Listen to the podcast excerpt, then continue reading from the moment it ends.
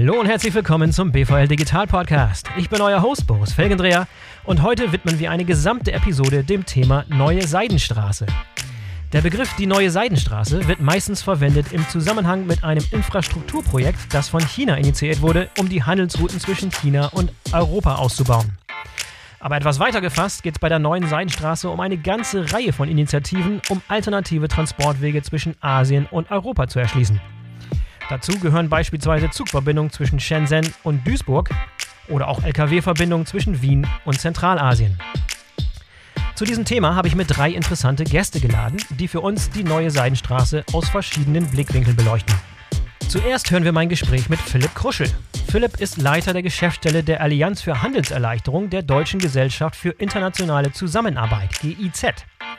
Im Anschluss daran geht es weiter mit Herrn Wolfram Sänger-Weiß, dem CEO des österreichischen Logistikdienstleisters Gebrüder Weiß. Und danach geht's rüber ins Ruhrgebiet zu Sascha Trepte von Duisport. Aber jetzt kommt erstmal Philipp Kruschel. Ich wünsche euch viel Spaß beim Zuhören. Hallo Philipp, herzlich willkommen zum BVL Digital Podcast. Schön, dass du dabei bist. Ja, vielen herzlichen Dank. Schön dabei zu sein. Gerne. Philipp, stellst du dich unseren Zuhörerinnen und Zuhörern ganz kurz vor? Ja, sehr gerne. Mein Name ist Philipp Kruschel. Ich arbeite seit 13 Jahren für die GIZ, die Deutsche Gesellschaft für internationale Zusammenarbeit. Wir sind eine GmbH im Bundesbesitz. Also wir sind ein Bundesunternehmen, das, äh, das im Auftrag der Bundesregierung Entwicklungsprojekte in Entwicklungs- und äh, Schwellenländern durchführt mit dem Ziel, Nachhaltigkeit weltweit zu steigern. Wir sind, glaube ich, ein spannendes Unternehmen mit mehr als 20.000 Mitarbeitern und arbeiten in Mitarbeiterinnen und Mitarbeitern arbeiten in weit über 120 ja, Wahnsinn. 20.000 20 Mitarbeiter, ja. Wie viel davon in Deutschland, wie viel in der Welt? Pi mal Daumen? Ja, wir sind so so ein Drittel ähm, vielleicht vielleicht in Deutschland und ähm, ne, in Bonn, Berlin und auch in Eschborn und ähm, ansonsten eben in den in den Partnerländern sehr stark präsent, auch mit äh, vor allen Dingen dann auch mit nationalem Personal. Ne? Also ein Großteil ja, mhm. unserer Kolleginnen und Kollegen ist dann auch nicht deutsch und das ist aber auch Teil unseres Ansatzes. Nicht? Ja, super interessant. Philipp, in unserer heutigen Sendung geht es um das Thema Neue Seidenstraße. Und dieses Projekt wird häufig mit Superlativen beschrieben. Aber im Wesentlichen geht's ja, ist es ein gigantisches Infrastrukturprojekt, das so neue Handelswege zwischen Asien und Europa erschließen soll. Kannst du uns dieses Projekt mal ein bisschen genauer beschreiben, was sich dahinter verbirgt und was so die große Vision ist hinter der neuen Seidenstraße? Ich kann es gerne versuchen. Ich würde gerne noch mal zum Einstieg ähm, vielleicht erklären, wo, wo ich konkret in der GZ arbeite. Nämlich ja. ähm, äh, leite ich die, die sogenannte Allianz für Handelserleichterung. Ne? Wir sind eine Multi-Akteurspartnerschaft zwischen äh, Bundesregierung Regierung, dass das Bundesministerium für wirtschaftliche Zusammenarbeit und Entwicklung und auch das, das BMW, das Wirtschaftsministerium, mhm. haben uns ähm, ja, gemeinsam beauftragt, gemeinsam mit den großen Industrie- und Spitzenverbänden. DIHK ist dabei, äh, BDI äh, ist auch äh, federführend mit dabei und auch der BGA und dann eben auch mit, mit führenden deutschen multinationalen Groß- und aber auch äh, mittelständischen Unternehmen gemeinsam Handelserleichterungsprojekte in unseren Partnerländern, das heißt in Entwicklungs- und Schwellenländern auf der ganzen Welt umzusetzen. So diese Partnerschaft, die es seit seit vier Jahren gibt, ist sehr dynamisch, ist sehr sehr sehr engagiert. Wir führen mittlerweile Projekte in äh, circa 15 Ländern dieser Welt äh, durch und auch mit mit konkreten Erfolgen. Und mhm. diese Erfolge sind nämlich gerade Kosten und Zeitreduzierung äh, in den verschiedenen Handelsrouten, auf den verschiedenen Handelswegen zwischen diesen Partnerländern und uns. Und warum? ist das auch, äh, ist auch die neue Seidenstraße für uns relevant. Äh, die neue Seidenstraße ist ja ein außenpolitisches Konzept erstmal der chinesischen Regierung, auch, auch eine Partnerregierung natürlich der, äh, der deutschen Regierung und auch, auch Europas, wo, wo die Chinesen gesagt haben, wir wollen eigentlich ne, die wirtschaftliche Integration zwischen verschiedenen Wirtschaftsräumen Asiens, ne, mit, mit China natürlich im Zentrum aus ihrer Sicht, aber eben auch den umliegenden äh, Volkswirtschaften und Europa und Afrika, aber auch Lateinamerika, also im Endeffekt wirklich auf der ganzen ganzen Welt gehen dann diese verschiedenen äh, Handelsrouten dann lang eben fördern. Das heißt, die Chinesen machen das dann einerseits über Wirtschaft und Handel, äh, mhm. ne, das heißt eben äh, Wirtschafts- und Handelsrouten ähm, auch ausbauen durch Investitionen, auch im Infrastrukturbereich. Und sie machen das ähm, ja, aber auch, auch dadurch, dass sie eben konkrete, in dem Sinne logistische Handelsrouten, ne, das prominenteste davon ist natürlich vielleicht die Zugverbindung von, ähm, von China, ähm, die, die zum Beispiel dann nach, nach zwölf Tagen eben in Europa, in Duisburg, in Deutschland, ne, dann, dann, dann sogar ähm, endet, dass sie dieses eben sehr stark ausbauen und, äh, und dort eben eigentlich ja, Güter von dem, vom Boot oder vom Wasser dann eben auch auf die Schiene, Schiene mehr setzen. Mhm. In dem Sinne, wir, wir arbeiten eben als deutsche, deutsche Allianz mit unseren Akteuren zum Beispiel auch in, ja, in ganz spezifischen auch Ländern entlang der neuen Seidenstraße an ganz spezifischen Projekten.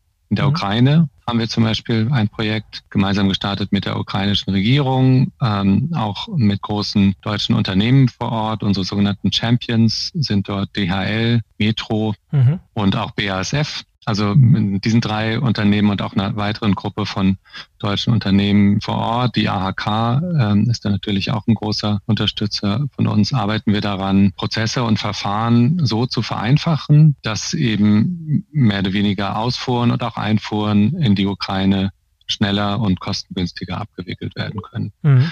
Projekt läuft jetzt seit einem guten Jahr und wir sind ja, wir sind guter Dinge, dass wir dann auch äh, auch im nächsten Jahr mit Abschluss des Projektes dann einzelne Prozesse und Verfahren, zum Beispiel die die Akzeptanz von elektronischen Dokumenten, also PDF-Dokumenten, ne, zu als als Rechnungs, Rechnungsnachweis dann eben auch in der Ukraine ähm, umgesetzt haben können und dort dann entsprechend dann die ähm, ja die Waren schneller abgefertigt werden können. Mhm.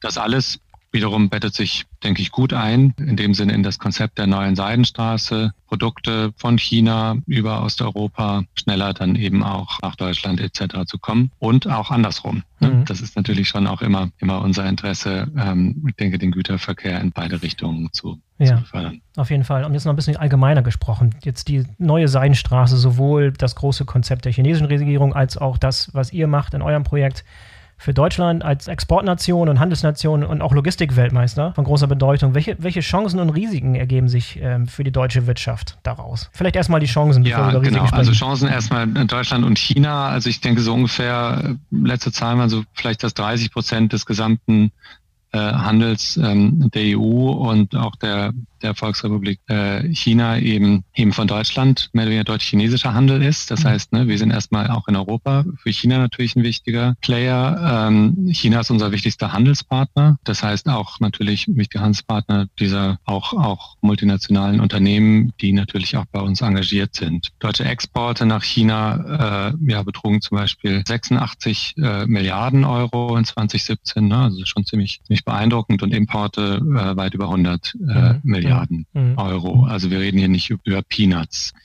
Ja, auch Direktinvestitionen in beide Richtungen sind, glaube ich, wichtig, ähm, wichtig zu erwähnen. Ähm, so, und natürlich auch die, die Beschäftigungseffekte. Also es gibt eine sehr enge Verknüpfung ne, zwischen Deutschland und China. Mhm. Das heißt, auch unsere, äh, auch, ich meine, wir befinden uns ja im Kontext globaler Lieferketten. Das heißt, auch Produkte, ähm, die deutsche Unternehmen im Endeffekt in China produzieren lassen, werden dann aus China wiederum in Drittländer dann eben eben verkauft. Ne? Mhm. Das heißt, wir sind natürlich auch als deutsche Allianz natürlich auch ein Interesse daran, dass das im Endeffekt auch, auch der Handel mit China äh, weiterhin fair und geregelt natürlich abläuft. Mhm. Äh, und gleichzeitig aber eben auch wächst und, äh, und sich nachhaltig gestaltet. Mhm. Wenn man auch die Risiken schaut, was für Risiken ergeben sich aus solchen Projekten, aus solchen Initiativen? Ja, also es, es gibt wie immer natürlich auch, auch, auch Risiken. Ich glaube, jetzt gerade die Corona-Zeiten haben gezeigt, dass natürlich erstmal auch, auch globale Lieferketten in dem Sinne fragil sind. Das heißt, äh, es kann auch mal ganz schnell, wenn, wenn eben auch der Menschenverkehr, Personenverkehr nicht mehr gewährleistet ist, ähm, äh, muss man natürlich erstmal gucken, dass dann auch der, dass der auch Güter- und Warenverkehr weiterhin aufrechterhalten bleibt.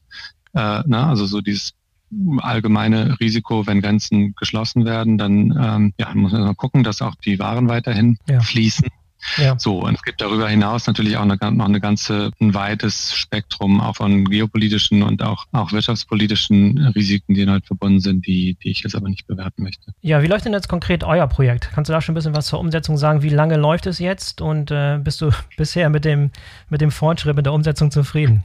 Oder hat, euch, ja, oder hat die Corona-Krise einen Strich durch die Rechnung gemacht? Sehr gern. Also für uns ist ähm, Corona eigentlich, war für, wie für alle natürlich erstmal auch eine richtige, richtige Herausforderung.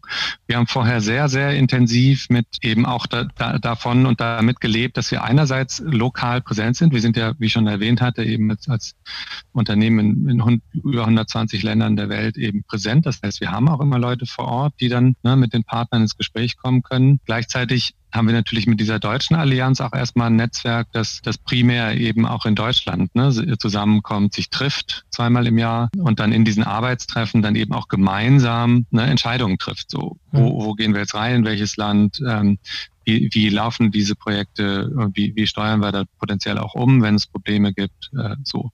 Das heißt, wir waren ganz konkret im, im, im März diesen Jahres, ne, stand unser Arbeitstreffen an. Eigentlich hätten wir das in Ludwigshafen bei BASF ähm, abgehalten. Wir werden immer gehostet ne, von einigen ja. mhm. unseren wirklich unsere aktiver Mitglieder waren wir auch sehr dankbar für. Da wären wir sehr dankbar für gewesen, weil wir natürlich ganz kurzfristig, äh, ne, damals gerade Anfang März, äh, war Corona gerade, kam das, überschlugen sich die Ereignisse, wie wir uns alle erinnern. Ja. Und dementsprechend mussten wir dann ganz schnell auf ein virtuelles Meeting äh, virtuelles Arbeitstreffen dann auch umschalten. Wir haben das dann auch per virtuellem Tool ähm, gemacht, unsere wichtigsten haben Entscheidungen getroffen und dann eben ganz schnell auch unsere Projekte vor Ort, weil das war natürlich die, die, der nächste Faktor in all diesen genannten Partnerländern, in der Ukraine, in Thailand, in Marokko, in Brasilien, in Indonesien, waren ja auch keine, keine Bewegungen mehr möglich und keine Face-to-Face-Treffen. Mhm. Mhm ähm, so dass wir dann eben auch vor Ort ganz schnell ins, ins, ins virtuelle quasi äh, umgesch umgeschaltet haben. Das war dann erstmal ein paar Wochen durchaus eine Herausforderung, sehr viel Arbeit, das dann aus den Homeoffices etc. zu organisieren. Hat dann aber ganz gut geklappt, weil wir eben, denke ich, auch vorher schon, auch als, als GEZ eben daran gewöhnt waren, ne, sehr stark flexibel, mobil, mo mobil und, ähm, und auch virtuell zu arbeiten. Und das hat dann eben einfach diese Entwicklung nochmal sehr stark beschleunigt. Ja, so, und dann als letzten Punkt vielleicht noch eine weitere Chance für uns war eben die Digitalisierung von Handelsprozessen. Also wir ja. arbeiten, ne, wie schon genannt, ohnehin sehr stark an zum Beispiel in, in Marokko an der Einrichten eines, eines Blockchain-Ansatzes oh, okay. ähm, zum, zur Zollwertbestimmung. Ja, da arbeitet also der marokkanische Zoll äh, mit uns und auch gemeinsam mit, mit DHL dann daran, eine Blockchain einzurichten, um eben diese Zollwertbestimmung vorzunehmen. Wie immer, ne, bei solchen Digitalisierungsprojekten ohnehin hoher, in dem Sinne, Innovationsgehalt und hohe Reformbereitschaft ähm, notwendig. Und das hat, haben wir natürlich durch Corona hat sich das eher noch beschleunigt. Ja, mhm. das heißt, da war natürlich umso mehr dann die Notwendigkeit, wurde gesehen, hier schnell, schnell auch diese Blockchain einzurichten, um eben ja, um im Endeffekt auch Handels, Handelsströme äh, auch in Corona-Zeiten aufrechtzuerhalten und dann eben auch noch zu beschleunigen. Mhm. Das heißt für uns, unsere Themen Digitalisierung im Handel haben sich, wir haben da eigentlich sehr viel mehr Rückenwind für gesehen als und bekommen als, als vor Corona. Das heißt, das neue Normal, das New Normal ist für uns auch ein, in dem Sinne ein, ein gutes Normal erstmal. Ja. Alle natürlich gesundheitlichen ja, ja, ja. Hardships aside. Ja, Philipp, du hast gerade angesprochen, ein paar Firmen, die mit euch zusammenarbeiten. Du hast DHL genannt, Metro hattest du genannt, BASF. Wie, ähm, wie geht ihr normalerweise vor bei der Auswahl eurer Partner? Wenn jemand hier zuhört und sich überlegt, wir könnten mal zusammenarbeiten, wie sieht eine Zusammenarbeit aus? Geht ihr aktiv auf die Unternehmen zu oder kommen die Unternehmen auf euch zu? Wie ist dann die normalerweise, normalerweise die, die Herangehensweise? Wie werden solche Projekte angestoßen? Sehr gern. Also alles ist, alles ist möglich. Ja, äh. Mitgliedschaft ist, ist äh, umsonst so. Deswegen freuen wir uns über, über alle engagierten äh, äh, neuen Mitglieder. Wir haben einen Code of Conduct, den man, zu dem man sich verpflichten muss, wenn man bei uns mitmachen möchte. Das heißt, zu, zu guter Regierungs- oder halt Unternehmensführung verpflichten ähm, und, und durchaus auch ähm, die Verpflichtung, sich dann auch mit, mit Ressourcen, mit eigener Zeit, mit eigenem Engagement eben mit einzubringen. Mhm. Ja, unsere Projekte funktionieren nur so, äh, dass sich eben alle unsere Akteure wirklich gleichberechtigt und mit, mit, mit, mit hohem, hohem Einsatz dann eben auch einbringen, um dann eben auch ne, die eigenen Interessen oder dann eben die gemeinsamen Interessen, die dann oft dann eben auch mit den eigenen Interessen konvergieren, äh, dann durchzusetzen. Das heißt, man kann uns sowohl ähm, über unsere Website, über unseren LinkedIn-Kanal tradefacilitation.de mhm beziehungsweise eben Allianz für Handelserleichterungen auf LinkedIn gerne einfach kontaktieren und äh, wir in der Geschäftsstelle in Berlin und auch in Bonn und Eschborn melden uns dann gern und nehmen gerne den direkten Dialog dann auf. Mhm. Äh, und dann ist es dann oft so, dass dann einzelne Unternehmen, nachdem sie uns dann erstmal ein bisschen kennengelernt haben, erstmal auch ein bisschen mitgelaufen sind, vielleicht bei den ersten Arbeitstreffen, die ja eben, wie gesagt, alle sechs Monate stattfinden, mhm. dann irgendwann dann auch nach dem ersten Jahr oder so dann, dann auch entscheiden, ja, jetzt möchte ich mich eigentlich mal ein bisschen weitergehend ähm, engagieren und zum Beispiel eben so eine Champion-Rolle äh, in, einem, in einem bestimmten Partnerland dann mit übernehmen. Vielleicht ist ja der ein oder andere dabei, ein Zuhörer, der Interesse gefunden hat. Würde uns sehr freuen. Ich tue nochmal einen Link dazu in die Show Notes für alle Interessenten. Klasse. Philipp, vielen Dank für das interessante Gespräch heute und vielen Dank für die Einladung ins Thema. Danke dir. Nichts zu danken. So, und jetzt geht's rüber über die Grenze nach Wien zu Herrn Sänger Weiß. Und wie der Name schon etwas verrät, leitet Herr Sänger Weiß das traditionsreiche Logistikunternehmen Gebrüder Weiß, das weitreichende Erfahrungen mit Transporten gen Osten entlang der neuen Seidenstraße hat. Ihr dürft also gespannt sein. Herr Sänger-Weiß, herzlich willkommen im BVL Digital Podcast. Schön, dass Sie dabei sind. Vielen Dank für die Einladung. Grüß Gott. Herr Sänger-Weiß, ich möchte am liebsten sofort einsteigen mit Ihnen ins Thema in die neue Seidenstraße, aber ich will mir nicht nehmen lassen, noch einmal ein paar Worte zu Ihrer traditionsreichen Firmengeschichte hören, denn die Brüder Weiß haben eine lange, lange Tradition, vielleicht auch in Verbindung mit einem kurzen Abschnitt darüber, was Sie heutzutage so treiben, wo Ihr Leistungsspektrum liegt. Ja, also die Wurzeln von Gebrüder Weiß gehen über 500 Jahre zurück. Äh, wir haben da mit einer wöchentlichen Botenlinie zwischen Lindau und Mailand äh, begonnen. Schon damals war da viel Pioniergeist und Serviceorientierung dabei. Das ist etwas, was uns heute auch noch sehr prägt. Mhm. Heute sind wir ein führendes Speditionsunternehmen, äh, ich sage mal in Zentral- und Osteuropa mit äh, sehr engen globalen äh, Netzwerk, wo wir in den wichtigen Märkten auch äh, selber vertreten sind. Äh, und wir haben schon seit einigen Jahren hier ein Auge auf die Seidenstraße geworfen. Wir sind seit über 20 Jahren in China und äh, die Verbindung über die Seidenstraße nach Osteuropa ist ein interessanter äh, zusätzlicher Markt und Weg, den wir uns schon länger angeschaut haben. Ja, Gebrüder Weiß, unser Slogan GW bewegt. wir bewegen nicht nur Waren, sondern auch die Gemüter ein bisschen. und das ist, das ist schön. Wir sind aber nicht nur 500 Jahre traditionell, sondern müssen auch heute mit dabei sein und sind das auch, äh, speziell wenn ich auf das Thema Digitalisierung schaue. Mhm. Äh, wir haben gerade hier jetzt auch aus der Corona-Krise heraus äh, mit dem Launch unseres Kundenportals MyGW eigentlich einen neuen digitalen Standard mit einer digitalen Plattform gesetzt, wo wir Echtzeitinformationen über Warenströme liefern können und das bereichsübergreifend. Das heißt, wir sind heute modern und digital mit dabei und mhm. haben aber 500 Jahre Geschichte, auf die wir aufbauen können. Sehr schön. Dann lassen Sie uns ein bisschen einsteigen in das Thema Neue Seidenstraße. Das ist ja eigentlich bekannt als dieses gigantische Infrastrukturprojekt, das in erster Linie von China vorangetrieben wird, aber es ist weitaus mehr als das.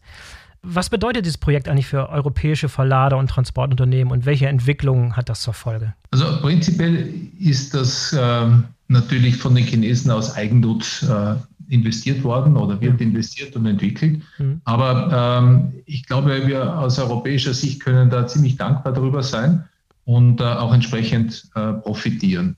Mhm. Und zwar in zwei Richtungen. Das eine ist als zusätzliche Transitverbindung zwischen Ost und West, zwischen Europa und China. Ähm, ich sage mal in der Laufzeit äh, zwischen Luftfracht und, und Seefracht oder ungefähr bei der Hälfte der Seefracht. Mhm. Äh, zusätzlich äh, kann damit aber auch ein interessanter Markt entwickelt werden, nämlich dieser zentralasiatische Markt, der äh, durchaus für Europäer interessant ist und über diesen Weg auch besser erschlossen werden. In einem äh, Interview in der DVZ am Anfang des Jahres haben Sie mal gesagt, ich zitiere, die Seidenstraße entwickelt sich nicht wie erhofft. So, das war vor dem Ausbruch der Corona-Pandemie. Äh, und dann gab es während der Hochphase der Corona-Pandemie dann berichtet, dass es neue Lkw-Linien von Asien und nach Asien gibt. Wie haben die Gebrüder Weiß diese Phase erlebt? Äh, haben ihre Kunden verstärkt nachgefragt, diese Transitrouten? Also hat die Corona-Krise dem Ganzen ein bisschen Schub gegeben? Oder sind sie nach wie vor der Meinung, dass ähm, sich die Seidenstraße nicht so entwickelt, wie erhofft? Also im Beginn der Krise äh, wurde zuerst einmal kurzfristig alles runtergefahren, speziell in, in China nach diesem Chinese New Year. Und dann kam es zu diesem Boom in diesen PPE-Produkten, also Personal Protection Equipment, also gemeinhin Masken und ähnliches. Äh, und das Ganze bei einer sehr starken Verknappung von Laderaum. Mhm. Ähm, das heißt, es gab einfach zu wenig Platz auf den, ähm, auf den Airlines. Auch die Flüge wurden hier eingestellt, aber auch äh, die Seeschifffahrt wurde deutlich reduziert. Und äh, dann kam es quasi ein bisschen zu einem, einem Boom. Vielleicht äh, war das auch durchaus ein Krisengewinner, sage ich einmal, die, die Iron Silk Road, also die Bahnverbindung zwischen, zwischen China und, äh, und Europa. Und äh, hier gab es eigentlich eine sehr hohe Nachfrage, ähm, um einfach diese, diese, diese Waren, die es hier gab, möglichst rasch nach Europa entsprechend äh, zu bringen. Warum ähm, ich nicht so zufrieden war mit der oder zufrieden bin mit der Entwicklung der Seidenstraße prinzipiell, die auch, was auch zu diesem Zitat hier geführt hat, ist, dass äh, wir uns eigentlich viel mehr äh, Entwicklung in dieser Region erwartet haben. Und äh, die Region hängt natürlich sehr stark an Rohstoffen. Und hier hat äh, speziell auch der Ölpreis nicht geholfen und die Entwicklung der Region durchaus äh, und viele Projekte, die hier vorgesehen waren, durchaus zurückgesetzt. Mhm. Äh, dazu kam äh, schwierige politische Entwicklung, also die verschiedenen Sanktionen für, für Russland speziell äh, haben natürlich nicht geholfen äh, für die Entwicklung der Region und sogar auch eine neue Ausrichtung mit sich gebracht, nämlich auf diese Eurasische äh, Wirtschaftsunion und Zollunion. Das heißt, die Länder haben begonnen, mehr innerhalb ihrer Wirtschaftsunion zu sourcen und weniger hier aus, aus Europa und anderen Ländern nachzufragen. Das war so ein bisschen der Hinweis, dass die Entwicklung, die Dynamik, äh, die ich mir äh, erwartet habe, eigentlich auch so ein bisschen äh, gestockt hat. Und jetzt während dieser Corona-Pandemie-Hochphase war das ein, ein, ein Zwischenpeak, der sicher hier auch zu neuen Entwicklungen wie selbst Lkw-Linien geführt hat. Aber äh, prinzipiell können wir auf eine sehr stabile Transitroute auf der transsibirischen Eisenbahn schon länger zurückblicken äh, mit einem stetigen Wachstum über die letzten Jahre. Und wenn Sie mal Lkw und Schiene vergleichen, wie verhält sich das da? Welche, welche Ziele oder Abschnitte sind für Lkw oder Schiene besser geeignet auf dieser Route? Also Zentralasien wird sehr stark äh, mit dem Lkw bedient. Alles, was nach China geht, eigentlich fast ausschließlich mit der Bahn. Mhm. Das hat damit zu tun, dass einfach die Distanz dann doch sehr, sehr lang ist, ähm, aber auch mit sehr komplizierten äh, Formalitäten, um äh, nach China mit dem Lkw einzureisen. Da gibt es Visabestimmungen, ähm, aber auch äh, sprachliche Themen. Also die Waren müssen eigentlich umgeladen werden auf einen anderen Lkw. Und von dem ist das keine gängige Lkw-Route. Das heißt nicht, dass es doch die eine oder andere Fahrt gibt, auch aus China heraus bis nach Europa und Retour. Wir haben auch auf und on diesbezügliche Anfragen und Lösungen. Aber wenn man auf die Gesamtmengen, die hier zwischen, zwischen China und Europa fließen, schaut, ist das fast zu vernachlässigen. Und Sie sind ja auch auf der Strecke intermodal unterwegs. Ne? Ähm, wie, wie läuft so ein Transport ab, mal exemplarisch gesehen zwischen, zwischen Beijing und, und, und Wien zum Beispiel? Wie sieht so ein intermodaler Transport da auf der Strecke aus? Also wenn man, wie kann man sich so einen, einen Transport äh, äh vorstellen? Äh, vielleicht ähm, zwischen, zwischen Wien und, und, und, und Peking. Also wir haben so ein Kompetenzcenter hier in, in, im, im Großraum Wien und auch in, in Peking, der so einen Transport äh, betreut. Je nach Zielort wird dann auch der richtige Bahnoperator entsprechend ausgewählt und die also so ein, so ein Container, äh, was es ja in den meisten Fällen ist, ähm, läuft dann äh, meistens über die Nordroute, also über, von, von, von Wien über die polnisch-weißrussische Grenze und dann im, im Transit durch, durch Russland ähm, und dann entweder über Kasachstan nach China oder, oder über die Mongolei nach China. Da gibt es zwei mögliche Routen. Ähm, aus Wien heraus äh, gibt es aber jetzt auch die Möglichkeit, über die Ukraine zu gehen. Mhm. Ähm, das ist eigentlich eine kürzere äh, Verbindung. Hier gibt es in Österreich auch durchaus ein politisches Projekt der Verlängerung der Breitspur äh, von der ukrainischen Grenze bis nach Wien, der auch diese Route hier unterstützen soll, äh, die durchaus Sinn machen würde, wenn auch die ukrainisch-russische Grenze politisch nicht immer nur einfach zu passieren. Und wenn Sie mal Kosten vergleichen und Laufzeiten im Vergleich zur Seefracht, wie verhält sich das?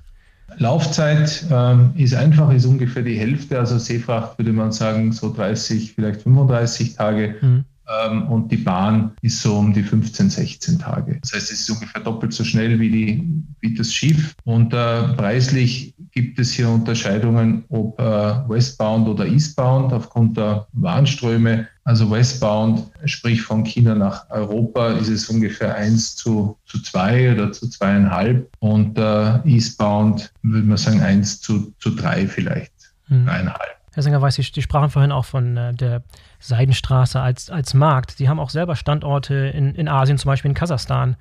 Wie wichtig ist es eigentlich inzwischen, dort Standorte zu haben und planen Sie da weitere Investitionen in der Zukunft? Also wir sehen in, in der Region, sage ich mal, neben Russland zwei Hubs, die hier Sinn machen. Der eine ist, sage ich mal, im Großraum Kasachstan, Usbekistan. Wir sind auch seit zwei Jahren jetzt auch in Usbekistan, ein, ein eigentlich aufstrebendes Land in dieser Region. Sehr viel Bevölkerung und auch äh, von den gesetzlichen Rahmenbedingungen interessant. Und äh, als zweiten Hub würde ich sagen, im, im Süden durch den Kaukasus. Und hier sind wir mit einem Standort in Georgien seit einigen Jahren äh, gut verankert und können von dort die Kaukasusregion gut abdecken. Wenn Sie mal eine Prognose wagen würden, so für die nächsten fünf Jahre, wie wird sich die Seidenstraße 2025 entwickelt haben? Was glauben Sie? Na, es gibt eine stetige Aufwärtsentwicklung ähm, als zusätzlichen stabilen Transportweg äh, zwischen China und Europa die Seidenstraße zu entwickeln. Das läuft eigentlich äh, inzwischen sehr gut, auch wenn es technisch gar nicht so einfach ist. Was ich vorher nämlich nicht gesagt habe, am Weg durch Russland ist die Spurbreite ja eine andere und man muss entsprechend äh, auf andere äh, Waggons äh, umladen. Und äh, trotzdem läuft das eigentlich sehr stabil. Ich gehe davon aus, dass für die nächsten fünf Jahre noch durchaus auch äh, infrastrukturtechnisch Kapazität da ist, ähm, hier noch weiter sich zu entwickeln. Vielleicht nicht mehr ganz so äh, dynamisch, aber ich glaube, dass es hier durchaus äh, weiter eine positive Entwicklung geben wird in dieser, in dieser Verbindung. Ähm, wenn ich mir den Markt anschaue, dann ähm, naja, wird es ein bisschen davon abhängen, wie sich die Rohstoffmärkte entwickeln, äh, wie interessant die Region äh, ist. Aber es gibt dort doch eine relativ große Anzahl an, an, an Menschen, an Bevölkerung, äh, die hier äh, Wertschöpfung erbringen kann. Und wir sehen strategisch durchaus auch eine interessante Entwicklung, die so ähnlich sein könnte wie vielleicht Osteuropa äh, für Europa, äh, doch näher an Europa als das Asien ist, über den Landweg eigentlich ganz gut erreichbar und äh, in der Windentwicklung, äh, glaube ich, äh, eine ganz wichtige Region. Wichtig wird sein, dass es politisch stabil bleibt und äh, das hier auch. Und äh, da bin ich auch ein Verfechter, dass wir auch eine enge politische Bindung zwischen der EU und äh, dieser Region und auch Russland zusammenbringen. Sehr schön. Schauen wir mal. Sehr optimistisch. Herr Sänger-Weiß, vielen Dank für das tolle Gespräch heute und viel Erfolg noch auf der neuen Seidenstraße. Vielen Dank, hat Spaß gemacht. So, als nächstes geht's runter in den Pott. Genauer gesagt nach Duisburg. Duisport, der Hafen von Duisburg, nimmt eine zentrale Rolle beim Thema Neue Seidenstraße ein, denn er ist Ausgangs- und Zielbahnhof von regelmäßigen Zugverbindungen zwischen China und Europa und obendrein auch Knotenpunkt für zahlreiche angeschlossene Hinterlandverkehre von und nach Duisburg. Duisport brummt gerade. Mehr darüber weiß Sascha Trepte. Los geht's. Sascha, herzlich willkommen im BVL Digital Podcast. Schön, dass du dabei bist. Moin. Moin. Moin, sagt der Berliner, der in Duisburg wohnt.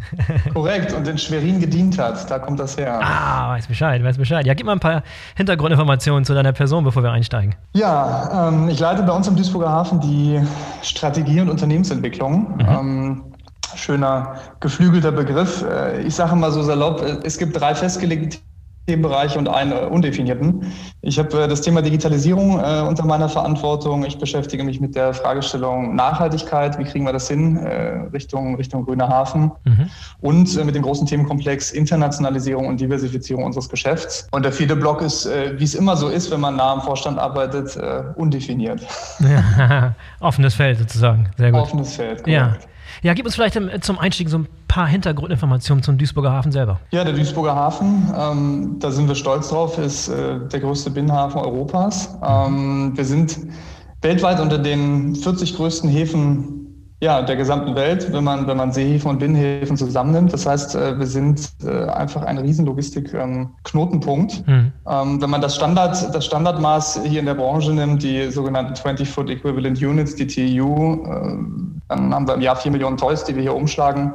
Und in Tonnen ist das gemessen 125 Millionen Tonnen Gesamtumschlag. Mhm. Wahnsinn, wir sind ja. ursprünglich ein Hafen, der aus dem, aus dem Massen, Massengutumschlag kommt. Ähm, Fokus Kohle, Stahl, Erze. Und über die letzten zwei Jahrzehnte haben wir sehr erfolgreich den Wandel hinbekommen zu einem ja, Intermodal-Hub in Europa und zu einem der wichtigsten Logistikdrehkreuze hier auf unserem, auf unserem Kontinent. Mhm. Das heißt, wir haben aktiv den Strukturwandel begleitet hier in der Region und äh, sind da stolz drauf, dass wir das, dass wir das ähm, ja, wie gesagt, aktiv mitgestaltet haben und auch äh, sehr positiv gestaltet haben. Und die Rolle Asiens hat sich dann in den letzten Jahren für euch auch im Stellenwert gestiegen? Es hat sich einiges getan, ne? Kannst du die Veränderung mal beschreiben, was Asien für euch jetzt inzwischen bedeutet? Ja, natürlich, Asien ist, äh, ist ein Thema, was was man sagen kann, seit den 2010ern in der Logistik immer mal wieder ja, ein Thema geworden ist und dann auch, auch, auch ja, die, die Suppe wurde heißer gekocht. Die Chinesen haben entschieden, äh, mit ihrer Belt and Road Initiative einfach viel Geld in die Hand zu nehmen, mhm. um ähm, international über den Handel äh, stärker Fuß zu fassen. Und ähm, in Summe wären dort, wenn mich nicht alles täuscht, in, in, Summe knapp eine, ja, was ist das dann? Billion Euro, also 1000 Milliarden äh, Euro investiert ähm, in, in, verschiedensten Ländern. Und äh, das Thema Silk Road, Seidenstraße, neue Seidenstraße, kontinentale Seidenstraße, wie auch immer du es nennen willst, ist ein Thema, was natürlich uns, ähm, uns auch stark betrifft. Äh, wir reden da über die sogenannten China-Züge, also mhm. ähm, die Abwicklung von Warenströmen über, über Züge zwischen äh, Asien und Europa. Und äh, das ist ein Thema, was in den letzten Jahren äh, signifikant an, an Bedeutung gewonnen hat. Ähm, dahingehend, dass wir heute, wenn wir aufs aktuelle Corona-Jahr gucken, wahrscheinlich so rauslaufen werden, dass wir knapp acht Prozent des, des jährlichen äh, Umschlags hier am Hafen mit, mit Mengen äh, aus, aus China quasi ähm, erzielen hm. über die sogenannten China-Züge. Ja, Wahnsinn. Wie lange geht das schon? Wann, wann, sind die ersten Züge losgerollt? Testzüge gibt es inoffiziell äh, schon sehr lange, hm. ähm, also auch schon in den 90er Jahren. Ähm, der große Startpunkt, kannst du sagen, äh, den hat gebildet der Staatsbesuch von Xi Jinping, vom chinesischen Staatspräsidenten hier in Duisburg. Ja. Im Jahr 2014 hat der den ersten Blockzug, also einen Zug, der dediziert für einen Verlader gefahren wurde, in dem Fall war es HP, den hat er zusammen mit, äh, mit meinem Chef, mit Erich Starke hier äh, willkommen geheißen und mit der Politik. Und das kannst du sagen, ist so der, der Startschuss für, äh, für uns in Duisburg gewesen. Mhm. Ähm, und, und, und seitdem ist das eine Erfolgsgeschichte. Wenn man auf die Zahlen schaut, ähm, was immer ganz interessant ist für, für mich als BWLer, wir haben äh, seit 2011 ein äh, durchschnittliches jährliches Wachstum von über 110 Prozent, was die, was die China-Züge angeht. Mhm. Ähm, die Kurve ist natürlich ein bisschen abgeflacht jetzt hinten raus, aber äh, im letzten Jahr 2019 hatten wir in Summe knapp 8300 Züge hin und zurück zwischen, zwischen China und Europa.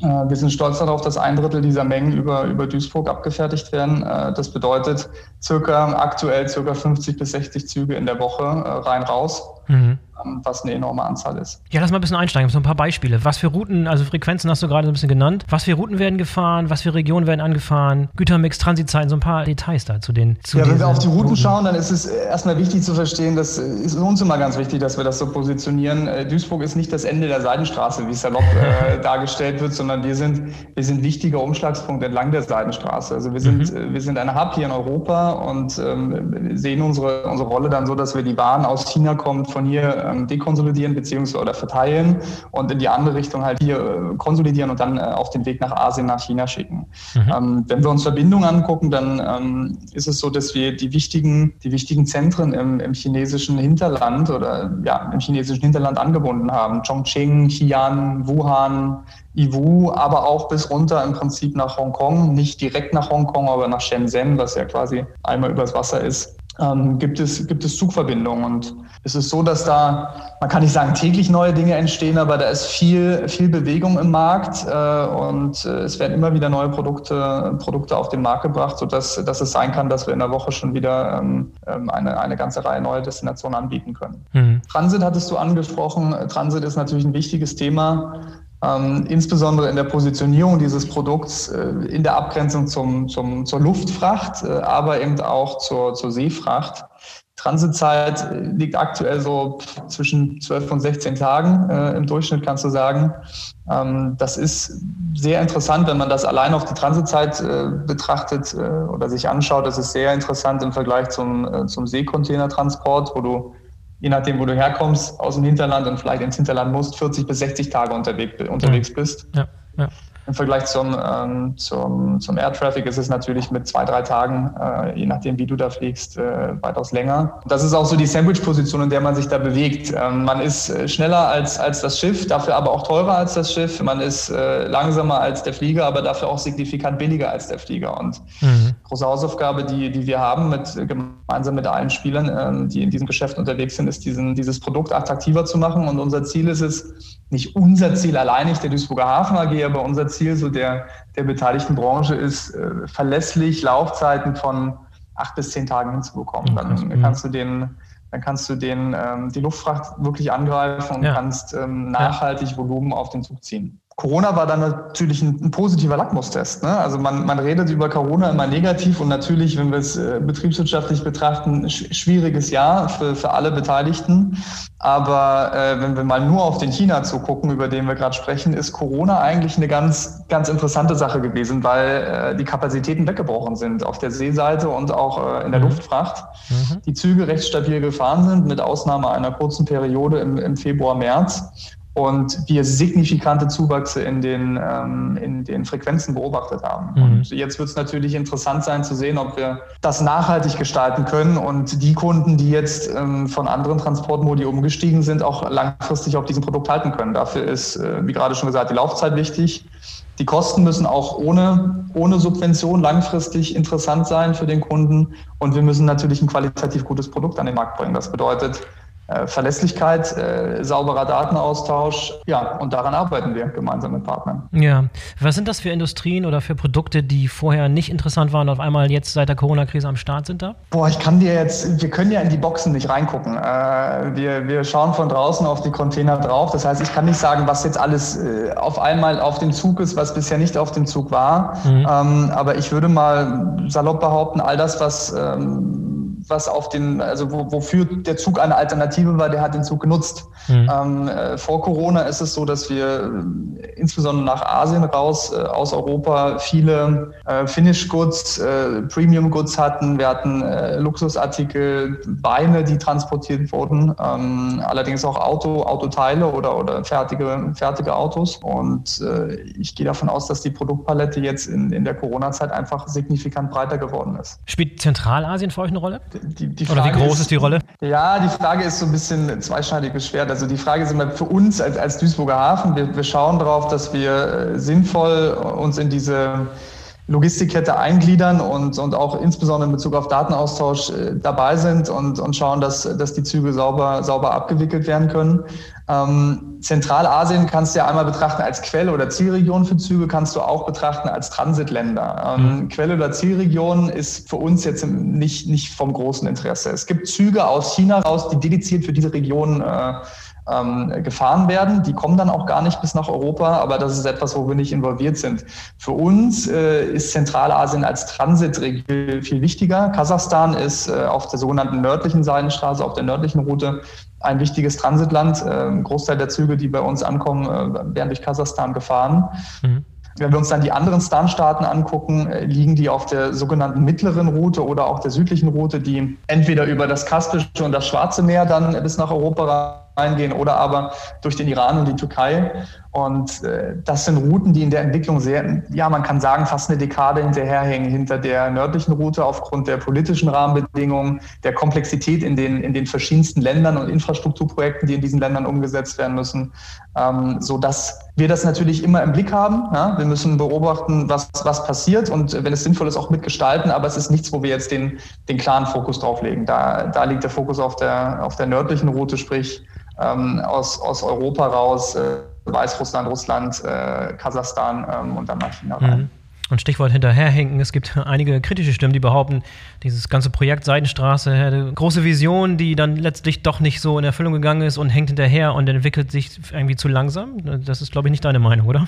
Ja, was heißt nicht meine Meinung? Meine erste Gegenfrage wäre da, und das wäre eine, eine reine Interessensfrage. Gegen was messe ich das denn? Also ich kenne persönlich, obwohl ich mich mit dem Thema sehr intensiv beschäftige, keine offiziellen Vorgaben, äh, was hätte erreicht werden müssen. Ja. Ähm, wir haben vorhin schon über die Wachstumsraten gesprochen. Seit 2011 ähm, ein jährliches Wachstum von 110 Prozent im Durchschnitt. Das ist schon, das ist schon gut. Ähm, Corona hat dem Ganzen, wie auch schon beschrieben, nochmal einen Push gegeben. Man kann immer im Nachhinein sagen, Mensch, hätte das nicht, hätte das nicht schneller gehen können. Aber wenn man einfach auch auf die Komplexität schaut, die dieses Produkt mit sich bringt, ähm, zwei Spurwechsel von, von der Normalspur auf die Breitspur zurück auf die Normalspur, zig Lokwechsel, zig Sprachen, äh, verschiedenste Klimazonen, ähm, die, ja. dort, die dort eine Rolle spielen, das ist schon eine andere Komplexität als ähm, mit einem Flieger von der Start- und Landebahn abheben und dann ja. äh, zehn Stunden in eine Richtung fliegen und wieder landen. Ja. Und dass das so sauber funktioniert, wie es funktioniert, glaube ich, da kann man schon sagen, das ist ein Erfolg. Kann man sich an verschiedenen Stellen verbessern? Ja, natürlich. Magst du eine Prognose wagen, wenn du in die Zukunft schaust? Bis 2025 mal gesehen? Ja, Prognosen sind immer interessant. Ich sage, auf, auf diese Frage antworte ich immer, wenn ich, wenn ich so gute Prognosen machen könnte, würde ich einen anderen Job machen. Ähm, aber äh, die große Frage, die, die im Raum steht, ist, wie geht es weiter mit den Subventionen? Ja, wir brauchen kein, kein Blatt von den Mund zu nehmen, dass äh, heutzutage aktuell dieses Produkt noch sehr stark von ähm, operativen Subventionen lebt des mhm. chinesischen Staats. Mhm. Ähm, und es wird extrem wichtig jetzt in den nächsten, du hast gesagt bis 25, in den nächsten vier Jahren, vier Jahren und einem Quartal, es hinzubekommen, dass man von diesen Subventionen wegkommt, dass man ein Produkt an dem Markt platzieren kann oder nachhaltig platziert, was äh, preislich attraktiv ist und ohne Subventionen ähm, überleben kann. Und dann ist es einfach ein, ein interessantes Produkt. Ja? Wenn wir dann auch gleichzeitig in den, in den Laufzeiten runterkommen auf stabile zehn Tage, sagen wir mal, mhm. dann, dann, dann ist das ein Produkt, was echt interessant ist. Und mhm. ähm, was in Bezug auf den China-Zug oft vergessen wird und auch in der, in der Vermarktung dieses Produkts immer ganz aus meiner Sicht interessant zu beobachten ist, es ist insbesondere ein Produkt von Hinterland zu Hinterland. Ähm, und äh, es wird immer wieder, ich kann immer wieder beobachten, dass auch Anfragen kommen von Rotterdam nach, nach Shanghai, wo du dir denkst, na ja, das, das muss jetzt nicht sein vielleicht. Äh, ja, da kannst du auch das Schiff nehmen. Äh, klar, wenn du, Zeit, wenn du Zeitdruck hast, vielleicht nicht. Aber von Hinterland nach Hinterland oder vom Hinterland ins Hinterland ist es ein attraktives Produkt und äh, was definitiv ähm, eine, ja, eine Berechtigung hat, im Markt zu sein. Ja. Somit äh, ist meine Prognose, dass dass äh, das Thema ein Thema bleiben wird. Es ist kein, es ist kein Buschfeuer und es wird auch äh, bei eventuell zurückgefahrenen Subventionen ein, ein Produkt sein, was, was sich im Markt behaupten wird. Das ist mal meine Prognose. Mit welchem Volumen? I don't know. Ja. Möglichst viel hoffentlich. Bleibt spannend, hoffen wir mal. Super. Genau. Sascha, vielen Dank für das Gespräch heute. Schönen Gruß nach Duisburg. Bis zum nächsten Mal. Ja, vielen Dank, dass ich dabei sein durfte. Gerne. Ciao, ciao. So, das war die BVL Digital Podcast Episode zum Thema Neue Seidenstraße. Diesmal ein etwas anderes Format. Drei verschiedene Gäste, drei verschiedene Perspektiven. Bin gespannt, wie das bei euch ankam. Wir sind wie immer gespannt auf euer Feedback. Denkt dran, den BVL Digital Podcast zu abonnieren, damit ihr keine der kommenden Folgen verpasst. Bis zum nächsten Mal, euer Boris Felgendreher.